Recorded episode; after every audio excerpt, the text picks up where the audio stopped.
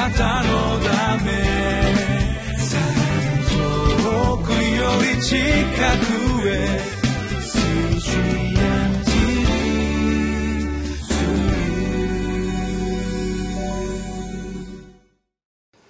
こんにちは。リビングライフの時間です。私は日本キリスト教団大阪のぞみ教会の牧師の石井和則と申します。今日は6月3日月曜日。今日の聖書箇所はエレミア書の9章の17節から26節です。タイトルは主を知る道愛と講義を行うことです。今日も神様がくださった御言葉を共に味わい黙想いたしましょう。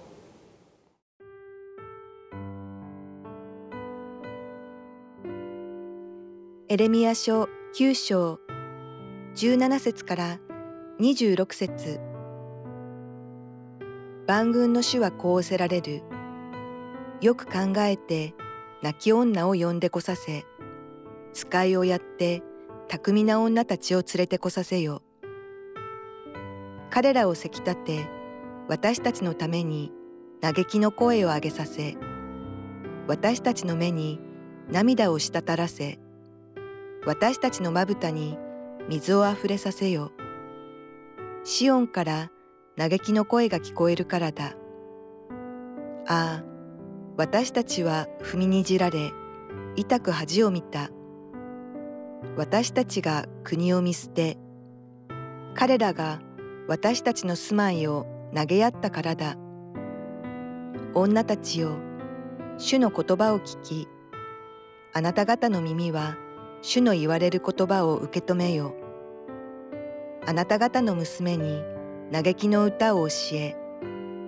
隣の女にも愛歌を教えよ。死が私たちの窓によじ登り、私たちの高殿に入ってき、道端で子供を、広場で若い男を立ち滅ぼすからだ。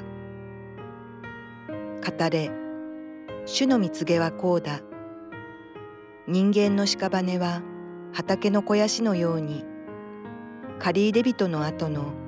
集めるものもない束のように横たわる。主はこうおせられる。知恵ある者は自分の知恵を誇るな。つわものは自分の強さを誇るな。富む者は自分の富を誇るな。誇る者はただこれを誇れ。悟りを得て私を知っていることを。私は主であって、地に恵みと公義と正義を行うものであり、私がこれらのことを喜ぶからだ。主の蜜げ。見よ、その日が来る。主の蜜げ。その日、私はすべて王妃に割礼を受けている者を罰する。エジプト、ユダ、エドム、アモン人、モアブ、および荒野の住人でこめかみを刈り上げているすべてのものを罰する。すべての国々は無割礼であり、イスラエルの前科も心に割礼を受けていないからだ。エレミア書を読んでいると思うんですけれども神様を受け入れるかそれとも死を選ぶのか非常にこの究極の選択を迫られているような気がしてきます。神様をその歩みから排除してしまった民が結果どうなるのかというとそれは滅びが大きく口を開いて待っているということになってしまうんですねイスラエルという神の国においてです。ね神の支配がそこに認められないということになってしまうととりわけ大きなその神様の怒りが望むっていうことが分かりますなぜならですね北イスラエルも南ユダももう神様が預言者をたびたび送り続けて立ち返ってくるようにと語り続けてくださっていたからです神様常に対策を考えてくださっていたからそのことを無視していた民その民に対して神様はお怒りになられるわけですね。神様はイスラエルと契約を結ばれましてこの共同体をご自分の民としてくださいました宝の民祭祀の王国聖なる国民として選び分分けてくださいました。全世界に対する祝福の源としてくださいました。特別な民だったんです。ですから神様にとってイスラエルは妻のようであり子供でありまた宝であったんですね。ですから主のもとに人々がこう立ち返ってくる時に主はもう驚くべき包容力で何があってもこう迎え入れるというスタンスを主は踊りくださっています。その寛容さの前に私は逆に恐ろしくなるですね。国の存続も将来も全て主の御手のうちにあって主体は全て神様。その夫であるですね主人である神様が全て主体だったんです。だからその一番重要なことをどこかに置いてしまった時に堕落が始まっていってしまったということなんですね。えー、心が神様に対して全身全霊で向かっているかこれが重要です。心がこう私たちの心を丸だとするとその丸のパーセンテージがどれだけちゃんと神様にこう向かっているか、えー、割れていて半分ではないかもっと粉々に分かれてしまってある一部分だけ神様のことを見ているだけじゃないか。そのことに私たち信じる者たちは気を配るべきですね。唯一であり絶対であり知であり存在の根拠であるこのお方しかおられないというところに一直線に私たちの心の全てを向けていった時に私たちに神様は上から祝福を与えてくださるわけです。心が分かれて分散していってしまうとその行き着く先は滅びで力はどんどんどんどん分散して失われていって結局別れに分かれてもう国もバラバラになって心と心がもうめちゃくちゃになっているのと同じように分断されて何もできなくなって滅びてしまうということなんですねですからイスラエルがどうなってしまうのかっていうことは実はその信仰者たちの心を表しているということなんですね。ということは私たち一人一人の信仰の状態っていうのは非常に重大だということなんです。だからこそ私牧師をさせていただいているというわけなんですけれどもあの実際に国の存亡に関わることなんだと捉える必要があります。国の存亡また町がですねその生きるか死ぬかっていうことを分けるようなあの出来事っていうのは旧約聖書の中に書かれてるんですがあのソドムとゴモラそしてアブラハムがそのソドムとゴモラを取りなしたあの出来事を私思い出していただきたいんですけれどもソドムとゴモラには悪が満ちていて性的な乱れがあって外からやってきた異民族を平気でですね性的なその欲望の対象にしてしまうようなそういう悪でソドムとゴモラは満ちていたんです。でそのソドムとゴモラをですね主は滅ぼされることをお決めになられるんですけれどもアブラハムが取りなしますその時のやり取りが私は忘れられないんですえー、50人、えー、この町の中にですね正しい人がいれば滅ぼさないでくれ。いやそんだけいない。じゃあ40人30人20人10人と減っていって10人いなかった。ですね。でも神様は10人いれば滅ぼさないと約束してくださっていたんです。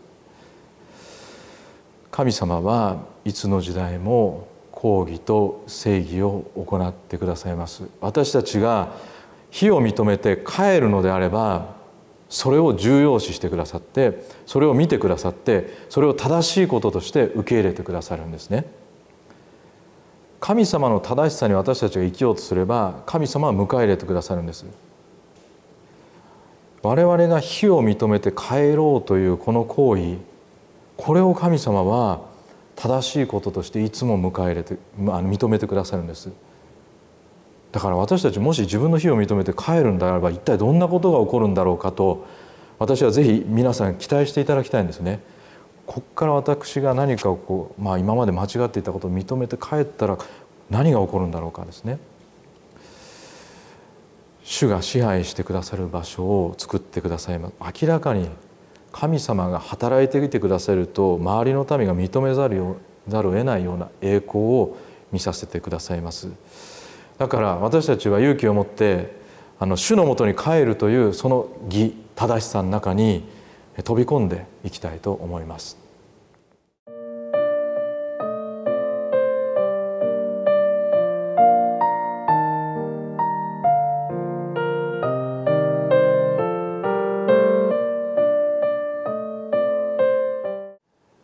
私たちは神様を誇りとしてそのお方につながるということが圧倒的にその大きな力を得る道だと明確に自覚する必要があると思います。あの自分に与えられた知恵を誇ることはあのバカバカしいことです。自分に与えられたその力の腕っぷしの強さを誇ることもそれもバカバカしいことです。富を誇ることもそれも同じですね。御国の世継ぎとして神様につくもの神様の相続分に預かるものとして神様だけを誇りとして神様がなしてくださることを誇りとして私たちは生きていく必要があります。これからですね主がお作りになられる事柄全て私たちが引き継ぐ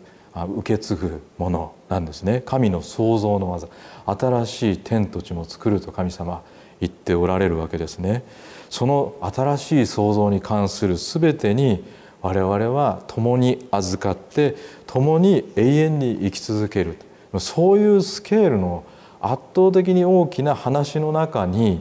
我々は入れられている